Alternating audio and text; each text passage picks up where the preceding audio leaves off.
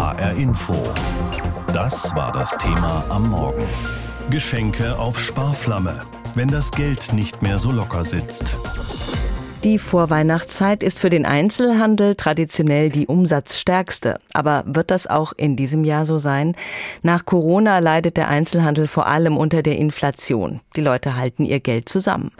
Unser Reporter Lars Hofmann hat einen Bummel durch die Frankfurter Innenstadt gemacht gestern, um zu sehen, wie sich Corona, Inflation und die Konkurrenz durch Onlinehändler so kurz vor Weihnachten auswirken auf den Einzelhandel. Trotz Weihnachtsmarktbuden und Weihnachtsschmuck in den Läden herrscht auf der Zeil kein wirkliches Gedränge. Eine Frau kommt mir entgegen. Sie schleppt mehrere Tüten und sieht zufrieden aus. Ich hatte heute gerade mal Zeit und bin zum Einkaufen gegangen, muss ein paar Sachen besorgen. Hat Glück gehabt, habe sogar 20 Prozent bekommen, wo ich gar nicht mit gerechnet habe. Ich schaue mich um und tatsächlich, in fast jedem Schaufenster wird mit Rabatten geworben. 20 Prozent, 30 Prozent, bis zu 50 Prozent. Die meisten Geschäfte, habe ich den Eindruck, machen mit bei den Rabattaktionen rund um den Black Friday. Allerdings stehen wir gerade vor zwei großen Schaufensterfronten, die von innen verklebt sind. Die Läden stehen leer. Der eine, erinnere ich mich, sogar schon länger als ein Jahr. Schade, äh, dass die Innenstädte halt so aussterben. Ich denke, es ist aber auch schwierig, ein äh, neues Konzept zu finden, um, um die Innenstädte halt wieder zu beleben. An der nächsten Ecke treffe ich ein älteres Ehepaar. Sie spazieren einfach über die Zeil durch die Straßen rechts und links der großen Einkaufsstraße. Ja, das ist immer schön, ne? wenn ein Laden nach dem anderen zumacht. Ja, ja, sind ja viele. Ich habe gerade gesehen, der Burger King ist weg. So. Seine Frau sagt, sie spüre trotz Weihnachtsschmuck und Lebkuchenständen in der Innenstadt gar keine Weihnachtsstimmung. Äh, es fehlt ein bisschen. Es fehlt ein bisschen. Ich gehe weiter, über die Zeil, in die Nebenstraßen. Mir fallen die vielen kleinen Handyläden und Nagelstudios auf und immer wieder leere Geschäfte. Man merkt es überall in jeder Stadt, denke ich, ja. Doch, doch, schon. Generell glaube ich auch wahrscheinlich Verdrängung von Geschäften äh, wegen hoher Mieten, äh, jetzt vielleicht auch gestiegene Energiepreise, ja. Und natürlich der Onlinehandel, sagt diese Passantin. Sie bedauert die Entwicklung.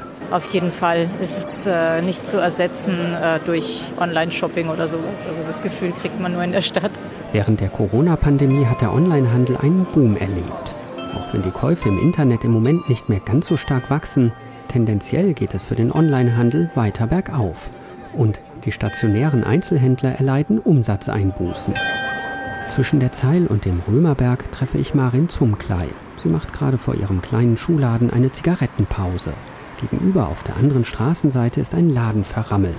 Marin Zumklei erzählt aber, hier in dieser Gegend in der Innenstadt habe es sich mit dem Leerstand nach Corona wieder etwas gebessert. Leicht sei es im Moment aber nicht. Sie hofft jetzt auf die Weihnachtszeit. Es ist die wichtigste Jahreszeit, wobei der November traditionell, glaube ich, bei allen Geschäften noch relativ verhalten ist. Es fängt erst im Dezember an und die Krise, egal welche, wir haben genug davon, die merkt man schon. Aber einen eigenen Online-Shop hat sie sich auch während der Pandemie nicht aufgebaut. Sie setzt auf den direkten Kontakt zu den Kunden und Kundinnen. Als Schuhgeschäft, das ist sehr beratungsintensiv und ich denke mal, wenn eine Dame für ein paar Schuhe 400 Euro ausgibt, dann will sie die nicht fünfmal hin und her schicken, sondern sie will sie mit nach Hause nehmen und anziehen. Online es kommt uns nicht zugute, aber ich glaube auch nicht, dass uns das per Saldo für immer den Gar ausmachen wird. Marin Zumklar ist zuversichtlich, dass das Weihnachtsgeschäft besser läuft und dass Läden wie ihrer langfristig gegen die Großen bestehen können. Das ist jetzt das dritte Weihnachten in Folge, das in einer Krise gefeiert wird. Stand in den vergangenen zwei Jahren Corona im Mittelpunkt, sind es diesmal der Krieg in der Ukraine, die daraus folgende Energiekrise und die Inflation. Viele müssen sich bei ihren Ausgaben zurückhalten, um die gestiegenen Kosten überhaupt noch bewältigen zu können. Andere halten das Geld lieber beisammen, weil sie unsicher sind, was die Preissteigerungen noch so bringen werden. In einer Umfrage haben fast die Hälfte der Befragten gesagt, sie würden auch bei den Weihnachtsgeschenken sparen sparen. Darüber habe ich mit dem Verhaltensökonomen Florian Zimmermann gesprochen, Professor an der Uni Bonn. Die Stimmung ist bei vielen gedrückt. Mit den steigenden Kosten für Lebensmittel, Strom und Gas sind die meisten zurückhaltend beim Geldausgeben. Herr Professor Zimmermann, üppige Weihnachtsgeschenke müssen ja nicht unbedingt sein. Handeln wir also rational, wenn wir sagen, Advent und Weihnachten stehen diesmal im Zeichen von Verzicht? Ja, das kann durchaus rational sein. Ne? Also man muss unterscheiden zwischen, sagen wir mal, so einer klassischen Inflation, wo dann eben Preise steigen, aber Löhne eben auch. Ne? In so einer Situation, da macht es dann eher Sinn, sagen wir mal, wenn man sich Sachen kaufen möchte, die, die schnell zu kaufen, weil sie sonst teurer werden. In der jetzigen Situation ist es aber natürlich so, die Preise steigen, aber die Löhne steigen zum großen Teil nicht, zumindest nicht in demselben Maße. Und dann ist es natürlich rational, auch auf Konsum zu verzichten. Viele Menschen haben Probleme, die steigenden Kosten zu bewältigen. Andere haben durch die Corona-Krise eigentlich genug gespart, um jetzt nicht das Geld zusammenhalten zu müssen. Warum sind auch die derzeit sparsam? Ja, also ich glaube, dass es natürlich schon so ist, dass es Leute, die viel Geld sozusagen auf der hohen Kante haben, dass die jetzt schon noch eher geneigt sind, auch Geld auszugeben. Aber es gibt im Moment natürlich einfach sehr viele Unsicherheiten. Ne? Und das gilt auch für reichere Menschen.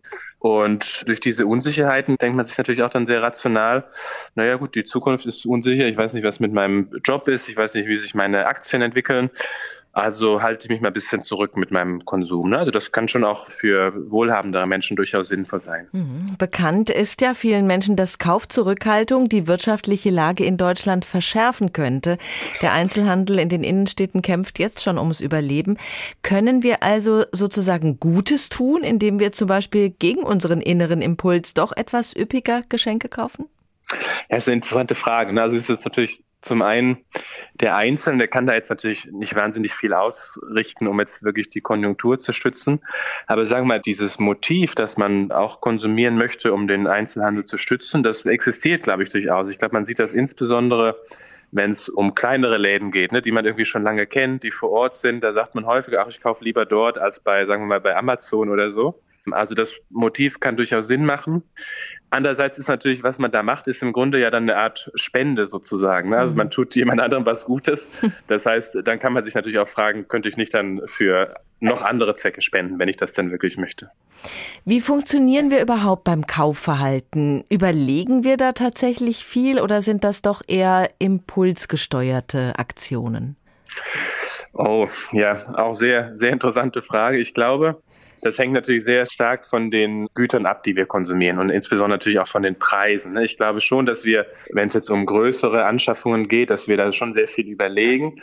Das bedeutet nicht zwingend, dass wir dann rational sind. Ne? Also die Marketingindustrie ist natürlich wahnsinnig gut darin, uns von Dingen zu überzeugen, bewusst, unbewusst oder auch, dass die richtigen Produkte uns zum richtigen Zeitpunkt in den Sinn kommen, auch wenn wir gar nicht wissen, warum ich jetzt an ein bestimmtes Produkt X oder Y denke. Mhm. Insofern glaube ich, hängt das sehr viel von der Art des Produktes ab.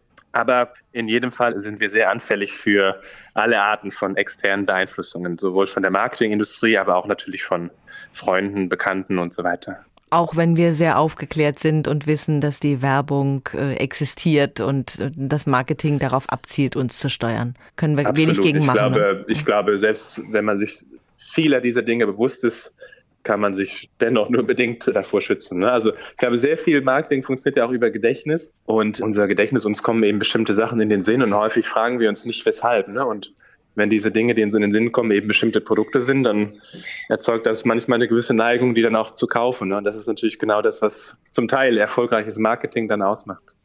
Die Krisen dieser Zeit dauern jetzt schon eine ganze Weile an und manchmal merkt man ja auch, dass weniger durchaus mehr sein kann. Sich ein bisschen zu lösen vom Konsum, das kann seinen Reiz haben und wir merken auch an vielen Stellen, dass die Ressourcen der Erde endlich sind. Könnte uns das dauerhaft prägen, uns zu einem anderen Verhalten beim Einkaufen führen? Oh ja, das kann natürlich nur die Zukunft zeigen. Ne? Möglich ist Also Ich glaube, es gibt natürlich viele Komponenten menschlichen Verhaltens, die schon eher dazu führen, dass wir gerne und viel konsumieren. Dazu gehört natürlich so Dinge wie Statusdenken. Das ist ja sehr ausgeprägt und das führt natürlich sehr häufig zu sehr viel Konsum, immer mit dem Ziel, dass ich vielleicht noch so ein bisschen besser dastehe als mein Nachbar. Mhm. Aber natürlich sind außergewöhnliche Zeiten, wie wir sie gerade haben und wie wir sie vermutlich auch noch lange haben werden, wenn man jetzt mal an den Klimawandel denkt, natürlich schon noch in der Lage, Verhalten nachhaltig zu prägen. Also ich halte das für durchaus möglich. Erst Corona, jetzt die Inflation. Die Krisen dieser Zeit belasten den Einzelhandel stark, vor allem den stationären. In vielen Innenstädten kann man schon den wachsenden Leerstand beobachten. Schon lange wird ja darüber beraten, wie die Innenstädte attraktiver werden könnten und welche Rolle der Einzelhandel dabei noch spielen kann. Welche Branchen sind weiterhin gefragt? Welche sind schon aus den Innenstädten verschwunden oder werden es bald sein? Werden die Innenstädte noch attraktiv sein für einen Einkaufsbummel, vor allem jetzt auch in der Adventszeit? Alexander Schmidt aus der HR Wirtschaftsredaktion weiß mehr. Der Handelsverband geht davon aus, dass in diesem Jahr 16.000 Läden in Deutschland zumachen werden. Bis Corona waren es nur rund 5.000 pro Jahr. Betroffen seien vor allem Mode- und Textilgeschäfte, aber auch Anbieter von Lederwaren, Schuhen, Haushaltswaren oder Sportartikeln. Warum bleiben die Kunden weg? Jörg Funder, Professor für Unternehmensführung im Handel an der Hochschule Worms. Der Kunde sucht nach Unterhaltung, nach Inspiration, ich glaube, das ist ein deutliches verändertes Einkaufsverhalten. Und was ich eben da, wo ich keine Inspiration oder eben keinen Service oder keine Unterhaltung erwarte, dann warum soll ich dann in die Innenstadt fahren? Dann kann ich es genauso gut online kaufen in dem Moment. Diese Botschaft ist auch in Darmstadt angekommen. Dort wurde das Projekt Innenstadt 360 Grad gestartet, das die City wieder lebenswert machen soll. Anke Jansen leitet das Stadtmarketing. Meines Erachtens müssen die Konzepte vor allem immer individueller werden. Das heißt, sich an den wirklichen Bedürfnissen der Menschen orientieren. Das heißt, je präziser quasi ein Geschäft die Bedürfnisse der eigenen Zielgruppe kennt und auch erfüllt, desto höher sind dann auch die Erfolgschancen und die eigene Zukunftsperspektive. Einer, auf den diese Beschreibung ganz gut zutreffen könnte, ist Arne Peters. Ihm gehört das Schmuckatelier Gesamtmetall in der Nähe der Frankfurter Kleinmarkthalle. Seine Kundschaft legt Wert auf individuell gefertigte Schmuckstücke und schätzt die traditionelle Handwerkskunst. Die große Chance vom Einzelhandel ist, Ware vorrätig zu halten, dadurch eine enorme Geschwindigkeit auch zu haben gegen Amazon wie alle anderen so heißen. Und das Zweite, und das halte ich für das wirklich Elementare, ist es ein großer Wunsch nach Fachberatung. Das ist die Zukunft. Für diese kleinen, meist inhabergeführten Geschäfte ist es oft zweitrangig, ob sie für ihre Kunden auch noch einen Online-Shop bereithalten, sagt Handelsprofessor Jörg Funder. Das muss man dann kompensieren durch Dienstleistungen, durch Service, durch Erlebnis, durch Einzigartigkeit und Nähe zum Kunden, die nicht über einen Webshop generiert wird, sondern dann eben über Events, über Direktansprachen, über Service. Es gelte, die althergebrachten Stärken des Einzelhandels wiederzuentdecken, sagt er. Anke Jansen vom Stadtmarketing Darmstadt hat sie bereits erlebt. In Darmstadt haben wir zum Beispiel einen kleinen Juwelier. Das ist zwar ein sehr kleines Geschäft, das sich auf Trauringe spezialisiert hat. Trotzdem haben sie quasi für das besondere Ambiente einen schwebenden Kamin eingebaut. Oder ein Geschäft speziell für Hunde mit eigener Bäckerei. Da gibt es jetzt vermutlich Plätzchen für die Vierbeiner in der Weihnachtszeit. Also es wird immer individueller und solche Geschäftskonzepte sind dann auch von Erfolg gekrönt.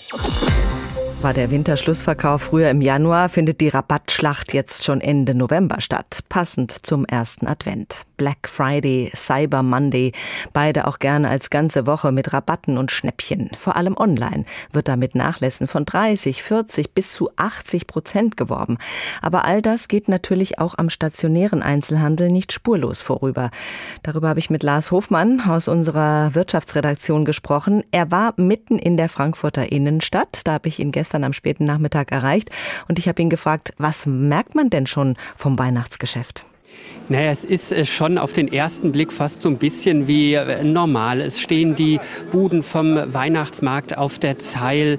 In den Geschäften ist auch Weihnachtsdeko. Es gibt auch Straßenmusiker.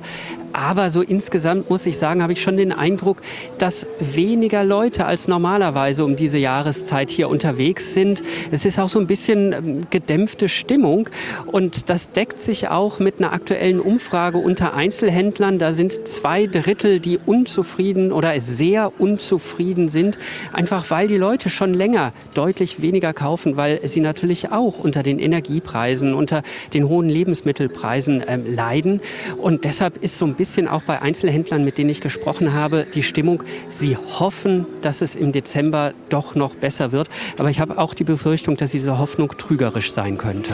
Also auf der einen Seite halten die Leute das Geld zusammen. Wie stark hat sich das Weihnachtsgeschäft denn weg vom stationären Einzelhandel ins Internet verlagert? Es kommen natürlich immer noch Leute in die Innenstädte, kaufen in den Innenstädten, aber spätestens seit Corona muss man sagen, ist sehr, sehr viel, nicht nur im Weihnachtsgeschäft, einfach ins Internet abgewandelt. Der Onlinehandel, hat einen richtigen Boom erlebt und der stationäre Einzelhandel hat in den letzten beiden Jahren, aber auch in diesem Jahr schon wieder Rückgänge zu verzeichnen, teilweise richtig drastische Rückgänge. Und auch jetzt in den letzten Tagen und Wochen hat sich das nicht verändert. Es geht sehr, sehr viel mehr mehr in Richtung eben zum Onlinehandel. Das sieht man auch hier auf der Zeile und rund um die Zeile. Ich bin mal ein bisschen rumgelaufen und habe wirklich nur in einer halben Stunde fast 30 leere Läden gesehen. Da wird teilweise gebaut, renoviert, aber viele sind auch schon sehr, sehr lange leer. Also das ist richtig zu spüren, dass deutlich mehr online und weniger in den Geschäften eingekauft wird. Und was auch vorkommt, die Leute gehen zum Gucken in die Stadt, in die Geschäfte und kaufen dann womöglich günstiger im Netz Netz, da sieht man den einen oder anderen mit dem Handy, der vergleicht, wo es günstiger ist. Ist dir das auch begegnet? Das ist tatsächlich so, dass äh, viele Leute das Geschäft nutzen, um die Sachen anzufassen, mal vielleicht auch auszuprobieren und dann im Netz äh, gucken, ähm, ob sie es nicht doch irgendwo billiger äh, bekommen. Deswegen muss man sagen, gibt es auch seit ein paar Jahren so das Phänomen, dass in den Innenstädten in dieser Zeit, Black Friday oder nächste Woche Cyber Monday, viele Leute hier in die Stadt kommen und fast das Gefühl haben, dass sie im Internet wären, weil auch im Grunde genommen alle Geschäfte bei diesen Rabattaktionen mitmachen müssen auch, die müssen versuchen, da mitzuhalten. Auch in diesen Geschäften hier gibt es 20, 30 Prozent Rabatt, mit denen geworben wird. Also der Druck ist hier überall zu spüren. Black Friday im stationären Einzelhandel, bringt den Geschäften das was? Naja, das äh, kommt natürlich darauf an, wie viel sie verkaufen können. Es ist ganz klar, dass die Entwicklung da massiv hingeht. Äh, vor sechs, sieben Jahren waren das noch unter zwei Milliarden Euro, die rund um diesen Black Friday in Deutschland umgesetzt worden sind. Mittlerweile sind es um die fünf Milliarden online, aber auch stationär. Und da müssen die stationären Einzelhändler natürlich auch versuchen, ihren Teil vom Kuchen abzubekommen. Äh, aber das ist schwierig einfach. Online wird da teilweise mit noch deutlich höheren Rabatten geworben. Das ist einfach wirklich fast teilweise wie so ein Überlebenskampf schon, kann man sagen. HR Info. Das Thema. Wer es hört, hat mehr zu sagen.